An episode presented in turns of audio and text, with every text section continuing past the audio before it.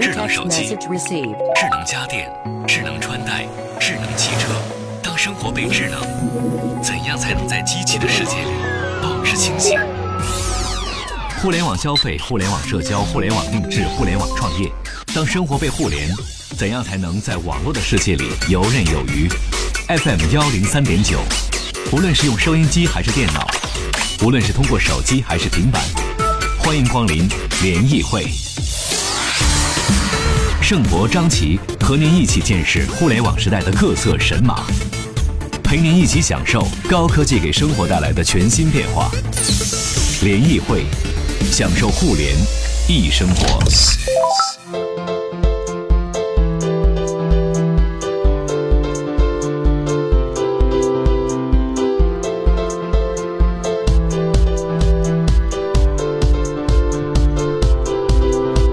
享受互联易生活。这里是联易会，大家好，我是盛博。各位下午好，我是张琪。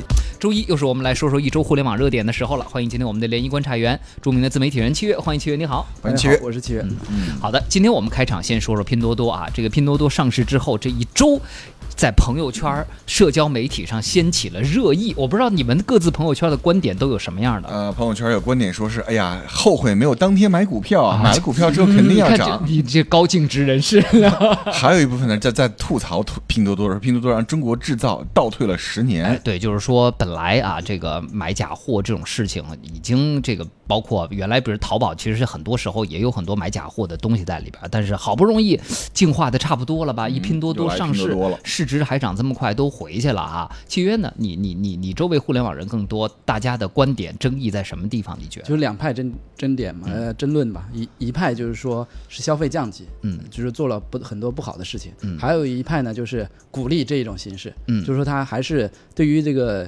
呃，三四线人群，甚至更远的偏远地区的人群来说，它其实是一种消费升级。对我看了几篇文章哈、啊，首先呢，比如说啊，在这个呃，有有有有有有有人去研究了拼多多上，比如说关于电视的一百个 SKU，、嗯、或者关于冰箱的一百个 SKU 啊，对，对就是它的品类啊，就是就是咱们管 SKU 应该叫做商品吧，就是上架的产品品类啊品类对，结果就发现了这中间正牌的只有百分之二十。然后你没有听说过的，但是还有牌子的，大概百分之三十多，剩下的全都是什么呢？就是比如说康佳，它不叫康佳，它叫康佳世界。嗯，还有小米小米新品，对，索尼光电，但其实它跟索尼、跟小米、跟康佳没有关系。一个四十二寸的电视机就卖三百八十块钱。一个叫荣升，最后拼错了的一个瞎拼的一个荣升冰箱，双开门的只要四百块钱。然后呢，我紧紧接着又看到一篇文章，怎么说？说这个我们去看了他们的卖家秀、买家秀，才知道是怎么回事儿。就当你真去看这些四四五百块钱的买家秀的时候，你会发现。可能这会是这样的家庭的第一台液晶电视机，所以很多人就觉得拼多多的价值啊，你先甭管它是这个伪劣商品还是怎么样，还是说这个知识产权，它至少让原来可能买不起液晶电视，比如说我看到一个评论，他闺女儿一直想在，一看就是那种属于农村，还 还真的是条件比较不好的那种房子啊，他闺女儿一直想在自己房间有一台电视机。然后，因为你去商场买太贵了，怎么也得一两千。但是这拼多多的三百八十多，他最后就是闺女自己在房间拿那个电视机在看动画片呢。可是你想，这里面的辐射包括安全隐患，万一电视机炸了或者起火了，这三百多买了是便宜，但后续的这些东西呢？你看你有考虑对，你想的是安全不安全，人家想的是有没有没有的问题。他先要有一个可看，虽然有风险，但是我家里有了一个电视机可看了。对，是，但是。这样好吗？起源觉得？我觉得分开看吧。我觉得对于他们来说是一种消费升级，然后也满足了他们的需求。你要说他们卖的这个产品，它也不算是这个假的，它就是真的产品，只不过它是山寨的片产品而已，对吧？或者是缩量的。我看过一个这个这个截图哈，他买面膜，买了一面膜之后贴到脸上之后，只能盖住额头，对，一个面膜连脸都盖不住。对，还有就是它也满足你一部分对品牌的虚荣心，比如说洗衣液，拼多多上也很多，比如说。汰渍，你会发现，哎，你放大之后，汰渍的太少了一个点，大字还有 李白，发现，哎，白上面的撇没了，其实是丽日，对，但是包装都一模一样的这种东西啊不。是有人还买杜蕾斯吗？买成了杜雪丝了。杜雪丝就在咱们一线城市的人看来，可能这是一个笑话，嗯但是可能确实对于，就是今今天我拿到一个数据哈，看着我还挺挺挺那什么的，说这个呃一个一个排名全国百分之五十中位数的三口之家，月收入是五千六百元，也就是说，对于咱们国家来说，其实可能还有很多家庭的月收这个年收入啊。我来看看这数据在哪啊？有百分之二十的三口之家家庭的平均收入年收入是不到一万八千元的，什么意思？一个月一个家庭的收入就一千出头一点儿，是而有百分之五十的三口之家年收入低于六万六，什么意思？也就是三个人的，就是夫夫妻两口子加上孩子吧，工资加起来一个月就拿五千多，可能确实对于他们来说，去追求所谓的正品、品质啊什么这那什么的认证，是不是确实还遥远了一些？是的，是的这也确实，就是很多下沉市场，我们总是下沉下沉，在北京你感受不到，到了三四线、五线城市的话，你才能感受到他们的消费能力，包括他们用的东西，真的是跟一线城市不太一就是你样。回老家县城就知道了。嗯其实我很早之前就在节目里面说过，就是中国的这个互联网的用户就分为两两拨人嘛，嗯一波就是我们这样一二线城市的人，还有一波就是广大三四线城市的人。嗯而且很多人他是人生第一次上网，就是拿到智能手机开通网络那一刹那，是的他是他人生的第一次上网，对，这是很正常。所以他们去网上消费，而且是拼多多的模式，它是直接推给你啊。就是用户拼团，就是我丢到群里面，或者是点对点推给你，对它是一种主动的去销售的模式。对这一系列产品，就跟咱们之前在聊这个直播似的，都是顺应了就是很多新生智能手机的使用者，很多新生互联网消费使用者的一个需求。对对像咱之前直播打卡，对，就是你看，现在听咱们节目的很多朋友，PC 时代上网都觉得是顺理成章的事儿。咱们是从 P PC 时代过渡到现在的移动互联网时代。但是刚刚七月说的那句话，可能对于很多到五六七八线城市啊，他们第一次触网是通过手机，而不是通过 PC，也就是他们。是现最单纯的这个移动互联网的用户。对啊嗯，呃，加上东南沿海又有这么多厂子生产了那样的东西，本来你要靠在东南沿海卖，卖不出去了，那通过拼多多倒算是一个很好的出货渠道。其实国内本来就是这个制造的大国，而且是产能过剩，对吧？现在好不容易有个地方可以把它消耗掉，对，也挺好。哎，弹指一挥间说，我觉得挺好，各取所需啊。我觉得这个居英说的特别好，就是说他说啊，如果这个上架正常销售的产品能通过国家的三 C 认证。就好了，那样的话就，其实我不管你是索尼新品、小米新品、啊，说太对，不管你什么品牌，对，嗯。就是你一个你刚刚说的够用最起码的安全安全要有。要有，然后你卖就是便宜点儿，就是生活用品，包括食品这些东西，千万不能嗯，对，其实商家很聪明的，你看整个拼多多的页面，它就跟你看到的亚马逊啊，哎。跟你看到的什么网易严选八百八十块钱的台式机，对啊，十七块九的一个披肩，它并没有把这个披肩的这个宣传这个头图做的很美很漂亮，而真的就是一个土土的一个姑娘，穿一大红色的一个长袍，对吧？你的审美有点高啊，我觉得这个姑娘不挺美的是吧？你呃这你就觉得这种页面是挺正常的。对，现在迪奥在中国新推的网络广告就是这种画风。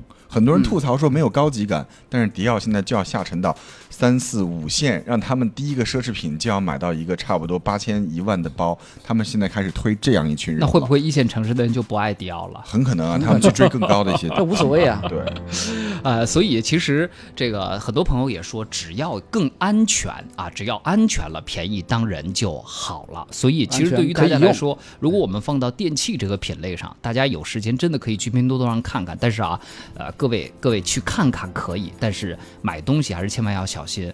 呃，首先我可以告诉大家，那上面标称 4K 的电视，我研究了一下，没几个能到 4K 的啊。你就把它理解成是那种最普通的、最便宜，可能 720P 都没有能够到的啊那种，就是液晶电视。所谓的高清一点，呃，它高清都可能全高清幺零八零，我觉得可能都真的未必未必能够到啊。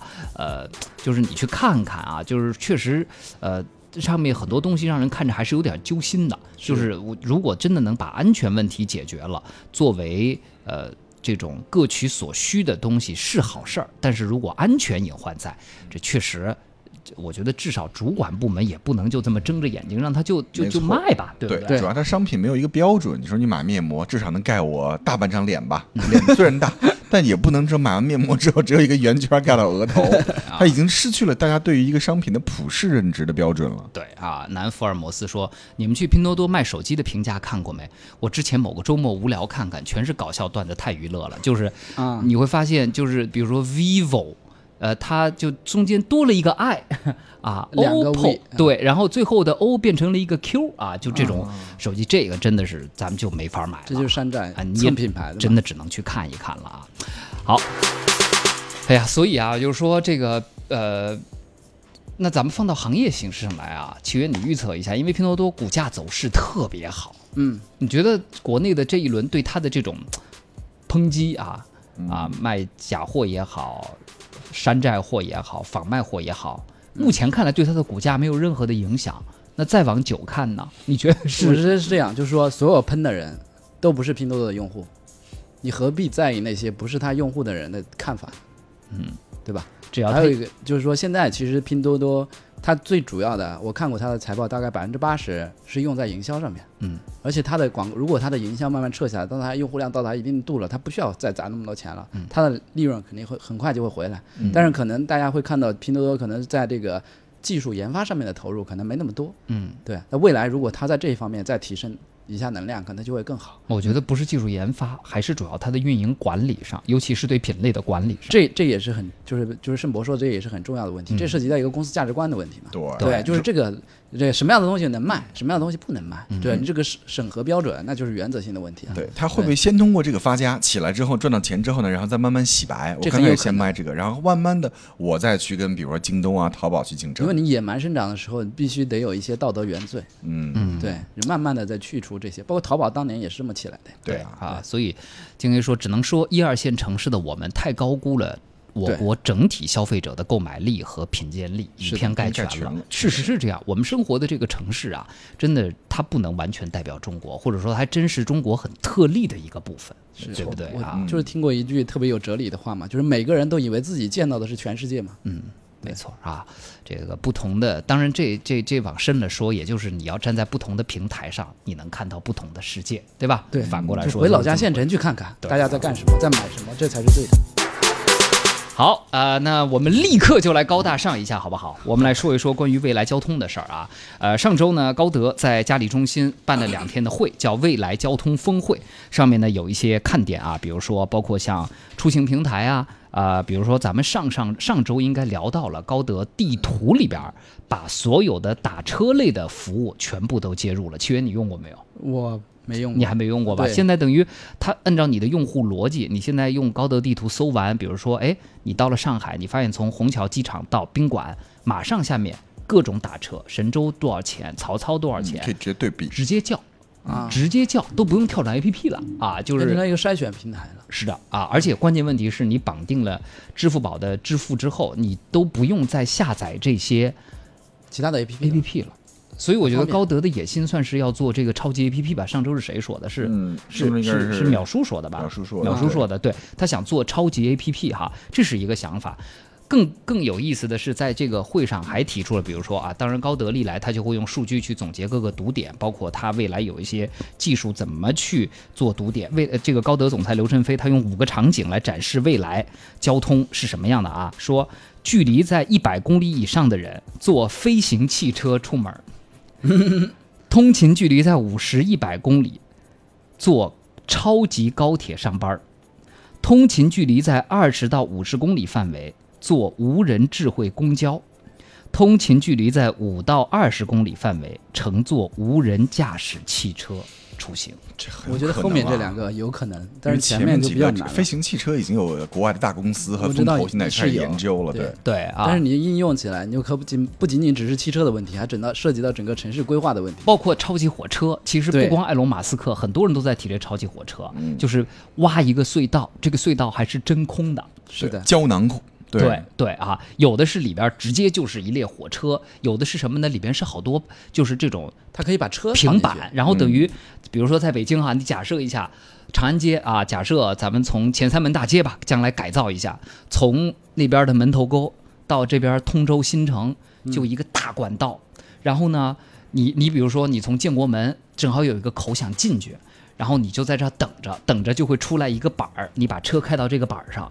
你就坐在这个车里，最后这个把子进入到这个大通道里，嗡，瞬间加速到五百公里每小时，可能可能就一分钟，你已经到了通州了。然后这个时候，啪减速，再从这个大管道里出来，你你就到了。然后到通州，你可以继续就是正常的开车。嗯，是不是还很科幻啊。你觉得有可能吗？哎，但真有人在研究。我们的这个小编在现场还采访到了研究这个东西的这个人，这个名字我也不会念啊，不重要啊。我们来听一下他说的是什么。这并不是一个计划，这是一个你也可以想到的非常早期的想法。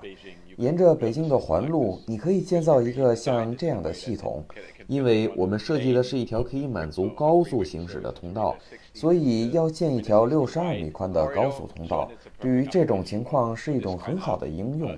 除了中国的投资人及风投公司外，我们还有一些投资人。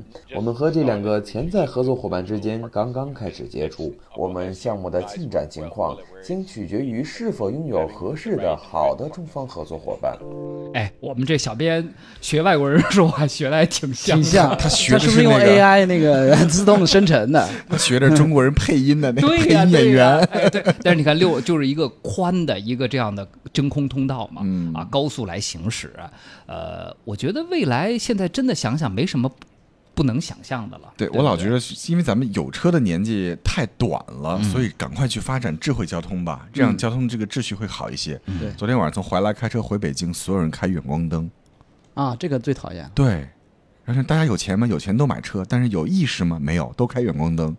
从京承高速回来，京城是不是？哎，高速上没灯，高速上没灯的地方，好像也没说不让开远光灯。但是你前车跟着就是二三十米、三五十米开远光灯，所以防眩目后视镜有多么重要啊，很重要对对啊？嗯 一休哥说：“哎，你们刚刚说的不对啊，公开制假、贩假怎么成各取所需了呢？更何况还有知识产权问题。是的，我们说就是说，肯定它不能是假冒伪劣哈。是但是呢，就是并不是因为现在我们已经在讲什么生活方式。”品牌价值、消费升级阶层、消费升级，就是你你你在拼多多这个平台上，可能还还还不是谈这些东西的时候，所以我们在节目里刚刚我们呼吁的是什么？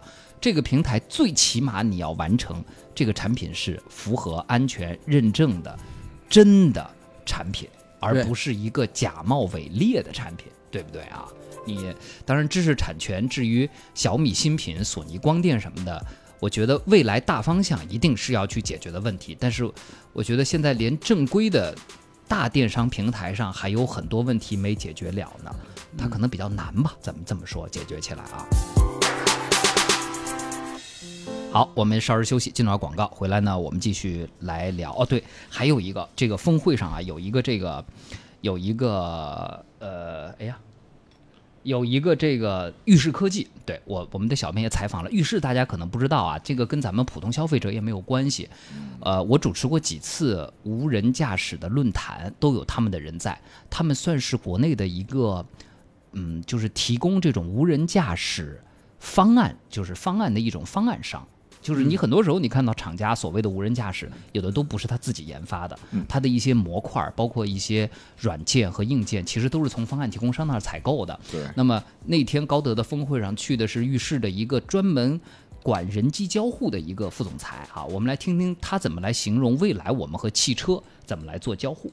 现在的乘用车它是呃有驾驶舱，那以后的话呢，如果我们无人驾驶车没有驾驶舱了，那首先它空间会有一个变化。嗯，那现在司机他们的任务，他的精力会放在驾驶任务上面。嗯，那以后呢，他会更多的会关注这个乘客体这个乘坐体验，那他这个注意力会发生一些变化。嗯，所以这样的话呢，我们在交互的这个方式上呢，也从原来专注于驾驶转变到他这方这部分的注意力能够被释放出来。那我们在无人驾驶车上可以给他提供其他的一些交互方式，包括是一些沉浸式的啊，这些其实在无人驾驶车上面都会以后都会成为一个趋势，都会有一定的可能性。我觉得它是一种趋势，但是我不能说它以后会成为一定会成为必然。当然以后可能会有更多的一些方式出来，包括也有很多的概念车他们展出来的这种趋势呢，它其实在未来在自动驾驶发展之后，这样它可能才会真正把这个大屏的意义更多的发挥出来啊。那现在的话呢，它其实对于驾驶，它更多是一个辅助。联谊会，享受互联易生活。FM 幺零三点九。好，继续来关注下一个新闻哈，嗯，我们来说说关于这个在线婚恋。是的啊，嗯曾几何时，那在线婚恋网站是非常火的。我今天把这节目预告发到我的朋友圈里的时候，我刚刚看了一下评论，有三个人是在世纪佳缘或者百合网上找到现在的老婆或者老公的。就是就回复就是我就是通过那个世世纪佳缘或者百合网找的呀，几率挺大的。哎，对，但是大家不得不说，就是这几年好像听不到这些网站的声儿了，对或者说就是。第一，大家觉得第一风头不在了，就是新闻上你很少能够看到他们这个风头了。但是你再一看他们的财报，各大网站第一排名在降低，第二呢在亏损啊。比如说，你看真爱网一五年到一六年之间每年亏一点多个亿，百合网也在亏，世纪佳缘也在亏啊。所以他们说在线婚恋产业集体遭遇寒冬啊，这是怎么回事呢？是出了什么问题？比如说是他们不符合现在年轻人的需求啦，是他们没有跟得上移动互联网化的潮流，还是他们被类似于像微信、探探、陌陌这样的 APP 冲击太厉害了？嗯，纪元你觉得呢？我觉得有几个原因吧。第一个可能就是呃盛博刚才说的，就是入口会被分化了，被分散了，嗯，对，去中心化了。然后大家不仅仅只是用 PC 上网，可能更多的是被微信，呃，被这种社交网络所替代了，还包括移动端这些，嗯，就是所谓的这个呃婚恋交友的网站，基本上在 APP 上都没有，我怎么没怎么看到？嗯，对，就是比较，就是他们已经失势了。还有一个就是最近发生了很多关于这个婚恋失信的事情嘛，包括那个叫什么翟欣欣还是嗯对不对？嗯那个事件嘛，嗯会发生很多这样的事情，让大家对这个婚恋网站造成了一个巨大的一个信任的危机。嗯但是我之前倒是跟世家园的朋友聊过，我觉得就是好友的好友这种婚恋可能会比较靠谱。嗯，对好友的好友，就基于社比如说交网络，对那不就是基还是基于是熟人社交关系熟人对他是半熟人呐、那你给领英里面、LinkedIn 里面嵌一个什么社交，但是那个不一样，那婚是恋就好了，职场的还对啊，是还是有差别。嗯，对，但是你报的目的不一样嘛。你职场是为了工作，但是那个是为了婚恋。比如说，比如说张琪，你你有一个很很不错的一个一个朋友，然后很适合盛博，那你你这种介绍的这种概率就高很大。没有介绍给盛博的全部都失败了，我要反省一下，自我反省一下。对，那你要反省调整一下你的交友结构反省一下你的审美，主要是我的审美不是主要说我要反省一下我的审美。或者我要刚反省 刚刚刚那个图片，你看我们的审美是这么的不一样啊。对，对，我觉得就是往深了说啊，第一个，我觉得这一代年轻人。就是这种单身主义在加重，就是有这一个词儿叫做重社交轻婚恋，嗯就很多时候他们更在意关系，而未必说一定要到用婚姻这样一个方式把自己给扑哧一下给固定下来，对吧？啊，第二个就是刚刚大家提到，就是在线婚恋网站的所谓的这个可信度啊，几个事情爆出来之后，那这些男男女女背后，女的长相、婚史是不是这样？男的资产、事业是不是这样？可能现在大家都觉得几件大事儿下来，我就不信任你了。他之前还有报那个婚托的嘛，对嗯，就是骗骗去喝那个去很高档的地方去喝什么很贵的酒啊，对类类似于这种酒托应该是对，而且通过婚恋网站的话，你整个人的时间成本、精力成本太高了。你要先登录、注册会员，然后浏览别人的这个资料，然后沟通等等，然后线下约见面，见面尴不尴尬，喝杯咖啡，全部都是成本。但是你用手机 APP 终端，不管是陌陌也好、探探也好，或其他的一些 APP，你马上就先期在 APP 上已经开始聊了。嗯，嗯嗯，好不好用再说。对，嗯这个胖子在减肥说，当然是经营问题了，骗子太多，业务给你拉进去，交了钱 就找托儿骗你。我也在相亲网站被骗骗过，就是说他现在因为他们不用机器人就不错了。对的，就是这些相亲网站跟传统的这个，比如说微信啊、QQ 啊之类的不一样，陌陌之类的，它的盈利需求只能是人头费。是对，你知道吗？它就是人头费，就是你每一个人除了交会员费啊各方面之外，他要尽可能的从你的身上抠出钱来，因为除了人头，咱们每一个用户去交钱，这些网站没有任何其他的盈利的来源广。告赞助啊，什么弹出啊之类的。而且他们还有一没有谁还上其实婚恋网站还有一个问题，就是用户一旦就是确认了关系，这个网站基本上就丢了，嗯对对。对，就是用户就流失了嘛，他很难这个后面持续的服务其实很难跟上。对，其实这种网站就跟买卖二手房的网站一样，需要不停的做广告的，因为婚恋它是一个低频次的 对对对对，交易，比买房的比买房次要频次还要低。低，所以你要不停的做市场投入，但是做市场投入你就要花很多的钱，是那么花很多的钱，你的钱从哪儿来？你只有从用户头上抠。才行，而且是必须要持续性的所以才可以。你单价会越来越高。对，而且你你又不提供额外的服务，比如说你要在链链接，比如大众点评现在链接什么婚纱呀之类的，什么蜜月度假酒店，你从这上面挣钱还行，你也挣不来，你最后只能靠收 VIP 费、服务费、中介费、这些作为主营收入。那这最后走着走着路肯定是要歪的呀。对没错，黑灵说，我觉得他说特别搞笑。他说，我觉得对他们冲击最大的是修图软件、修图软件。有道理，有道理。但是我们还真认识，比如说通过这种世纪佳缘或者百合网交了高昂的八九万元的会员费，这个会员费是女士交，你交八九万元的会员费之后呢，你交据说契约有一一个朋友就是这样，是吗？是不是啊？对你那朋友不是吗？交了八九万的会员费，然后呢进去之后认识了了某车企高管，怎么又变成我的朋友了？刚才不是说好是谁谁的朋友？反正不是你的朋友就是我的朋友，肯定不是张琪的朋友。哦，我知道了，我知道了。就认识了某现在电动车企新贵嗯是老板还是老板老板然后瞬间这个女人的命运就改变了。我大概你想知道了当一个女孩手里还没什么钱的时候，敢用八九万去注册，这就是一种投。资啊。嗯，对，就像家里很穷的时候就舍得给你花钱哎读书是一样的就像。张琪也有一个朋友，对，啊这个不是张琪也有一个同事，不对，张琪的同事不是我的同事吗？对啊，对啊，肯定是我同事肯定你同事啊，还是我吧还是我吧那我就认识我。那我就不说那个去读了 MBA 之后，然后人生命运从此改变的故事了。啊，我们班有好几个也都是读了 MBA 之后，就就很多很多女孩去读 MBA 的目的，其实跟这个这个去世纪佳缘住的至少不不是读许 EMBA 对不起，我刚刚说错了，不是许多，是我身边认识的这两个啊，没有嗯。没有任何要推及的这个意思啊，不要投诉我啊，就我身边的这两个，其实他们去读，后来底下都是朋友嘛，去交流嘛，是更多的确实是把这个当做一个婚恋社交的途径的。其实合理合法，两对厢情愿也没啥不好，非常好。对对于他们来说，也是一种能认识更好男人的机会嘛，对不对？对，嗯他们想的挺明白的哈。嗯 林水说：“现在年轻人谁还结婚呢？啊，这个总这个总有刁民想害朕。你这么看看，谁说早恋不好啊？就不用我交这份钱了。哎哎，所以就是七月，咱们来说说未来，因为互联网现在确实就把人和人结合在一起了嘛。就未来基于婚恋的这种社交方式啊，或者说这个关系目的的这种市场。”和它的产品会是个什么形态啊？现在的各家社交的有关的 APP 也好，企业也好，未来在中间会扮演什么样的角色？你你觉得可以怎么来设想一下？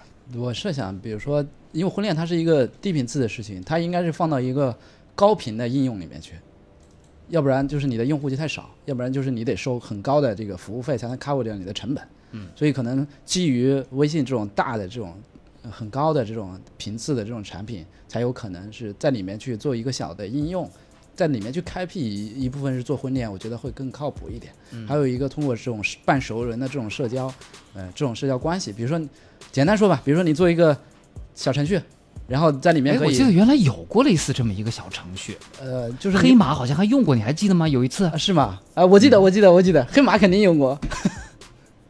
好像类似就是，反正属于是都是他的朋友，对，然后就是就是你可以，比如说你自己，比如说张琪，嗯。比，如说你你把自己的这个信息抛在上面，对吧？你帮我转发。我帮你转，然后你甚至还可以设置一些对你对你甚至还可以设置一些奖励，对奖励对比比如说我转了，然后然后成功了，或者是怎么之类的，也是有什么样的借力，然后我可以得多少钱，类似于这种吧，就是意思就是开玩笑的，就玩儿，他其实不是说靠这个赚钱，就是玩儿，对就是激励一下，这哪怕种可能不收钱，你的信誉也很有危险。这个很如果我是个暖男成功了，那你这个哎契约帮我一大忙。如果我是一渣男，有可能你的那个女性朋友可能再也不会理你。是的，对但所以这里面的就是你得自己去判断这个人是不嗯是可靠，是不是可以值得介绍。所以很多，比如说我我之前也有帮别的朋友介绍这种，我觉得他们俩挺合适的，但是也也确实成功了啊。嗯但是这种就基于我对这两个人我都认识都背书，只不过他们俩不认识而已。这种半熟人呢，我觉得特别靠谱。嗯，所以我觉得两个特点吧，第一个就是未来婚恋的。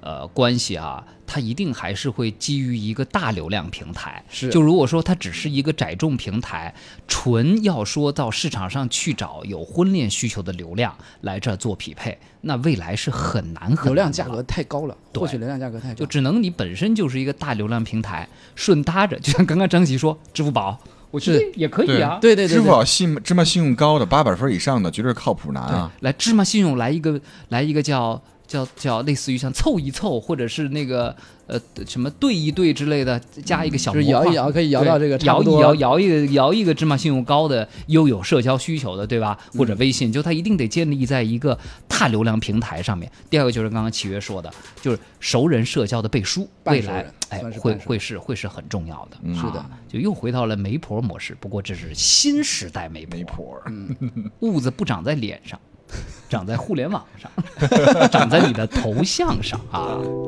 好，呃，因为时间关系，今天就跟各位聊到这儿了，也再次感谢契约，谢谢契约，接下来行走天下，我是张琪，我是盛博，各位明天再见。联谊会，享受互联易生活。FM 幺零三点九